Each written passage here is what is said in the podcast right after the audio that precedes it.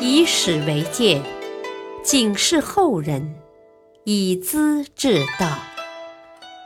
品读《资治通鉴》，启迪心智。原著司马光，播讲汉乐。唐昭宗避乱华州，刘季树忧求皇帝。昭宗在藩镇节度使们的夹缝中打发日子，李茂贞和韩建尤其跋扈，两人一搭一档。茂贞在西边，韩建在东边，经常威逼朝廷。乾宁三年。八九六年秋天，李茂贞出兵打到长安，昭宗准备北逃晋阳，投奔李克用。韩建邀请皇帝去华州，文武臣僚贪图华州离长安不远，劝昭宗答应，大家就这么窝窝囊囊的留下来了。韩建用心狠毒，害怕昭宗身边的十一个王子掌握禁卫军。对自己不利，竟和太监枢密使刘季树合谋，假传圣旨，发兵包围。王子们披头散发，有的爬上屋顶，有的藏在楼上，大呼大叫：“哦，翟家，快来救救孩儿啊！”宫中称皇帝为翟家，可是昭宗哪里晓得呢？韩建把这十一个少年全部抓住，簇拥到石堤谷，一顿狠揍，然后活埋了。再告诉昭宗，说他们要造反。哪有少年孩子会造父亲的反？可是昭宗不敢说个不字。回到长安后，心情抑郁，性格大变，整天纵酒作乐，喜怒无常。宰相崔胤又和昭宗密谋，要诛杀宦官。他们得到朱全忠的声援，把两个枢密使，也就是太监的大头杀了。那些二三流的宦官感到紧张，看到皇帝造极多变，只想杀人，担心终有一天砍到自己的脖颈上来。左军中尉刘继树，右军中尉王仲先。枢密使王彦范等人商量：“，皇帝狡诈莫测呀，太难侍候了。他只听南司宰臣的话，我们北司要遭殃了。还不如把太子捧上台，请皇帝去当太上皇，再和李茂贞、韩建拉好关系，互为声援。”控制各地的节度使，不就高枕无忧了吗？主意就这么定下了。仲冬季节，昭宗去禁院打猎，然后设宴痛饮，半夜时分，醉歪歪的回到宫里，抄起佩剑，顺手砍死了黄门侍卫和宫女好几人。次日早晨，太阳升得老高，宫门还不开，自然是沉睡没醒。刘季树找到宰相崔胤，啊，宫中只怕出了事啊！我是内臣，责任所在，啊，要进去看看。他带着禁兵撞破宫门，问及内侍，原来是皇帝酒醉发狂，闹成这样子。刘季树出来，气愤愤地告诉宰相：“哼，皇帝如此胡闹，岂能治理天下？废昏君，立明主，自古有之。为了国家的前途，我要把他废掉。”中午，刘季树召集朝臣，周围布满禁军。他拿出早已写好的联名信，开头是宰相的名字。要请太子监国，啊，诸位想必和我是同心的，那就快点画押吧。宰相崔胤不得已带头画押，文武官员也跟着画了。当日，昭宗住在七巧楼，刘继树已在外面埋伏甲士千人，然后和奏事官一起进楼。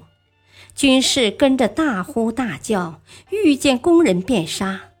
昭宗一时惊慌失措，滚落床下，爬起来要逃。刘继树赶紧扶他坐稳。宫女飞跑入内，告诉皇后。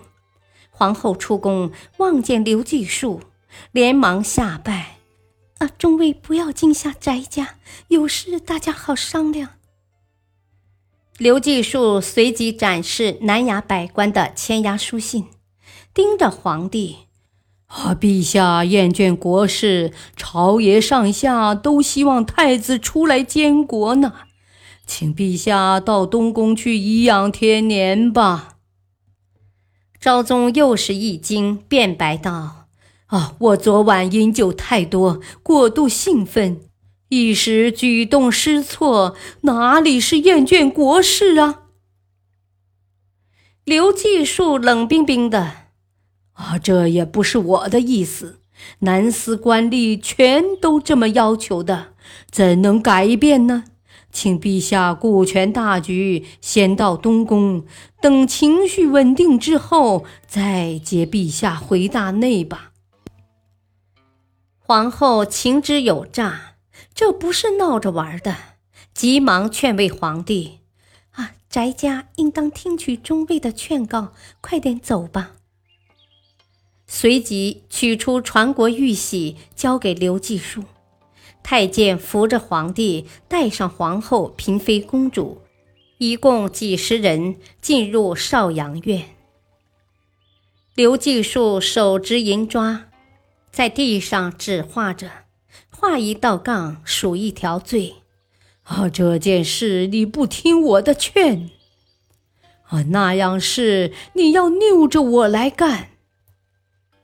一连数了几十条，数完了，头也不回，顺手把院门关紧，扬长而去。紧接着派人用铁枝把门缝焊得牢牢的，叫左军副使带兵守卫。从此，任何事情都得刘继树批示，饮食也是从墙洞中递进的，兵器、刀绳一律不准传进去。当时天气寒冷，嫔妃、公主没有衣服、棉被，嚎哭声传到宫门外边，可谁也不敢多话。刘继树等人借昭宗的名义传令，才三岁的太子监国，迎接入殿，改名李枕，尊昭宗为太上皇，少阳院改为问安宫，可并不许儿子去向父母问安。为了讨好南北两衙的文武官员，刘继树下令加官进爵，神策军将格外优待。接着清洗宫廷，先杀昭宗亲弟李乙，再杀平时受到宠幸的宫女、侍者、方士、和尚、尼姑、道人。杀人都在半夜里，白天拖出去，每次十辆运尸车，但车上只有一两具尸首，来往不断，造成恐怖气氛，借此威吓老百姓。刘继树要杀司天监胡秀林，胡秀林紧紧盯住刘继树，啊，中尉忧求君父，还要多杀无辜臣民吗？刘继树本来杀红了眼，心也麻木了，忽然听到他的话，看他那样冷峻镇定，不觉心里发毛，也就泱泱然的退缩了。又要杀宰相崔胤，但想到汴州的朱全忠，不免恐惧，便将他的宰相免掉作罢。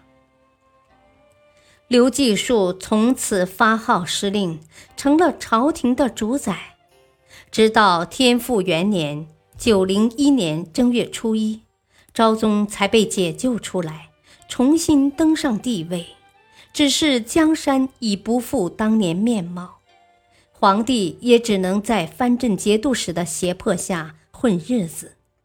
中原大地战乱连连，百姓痛苦极了。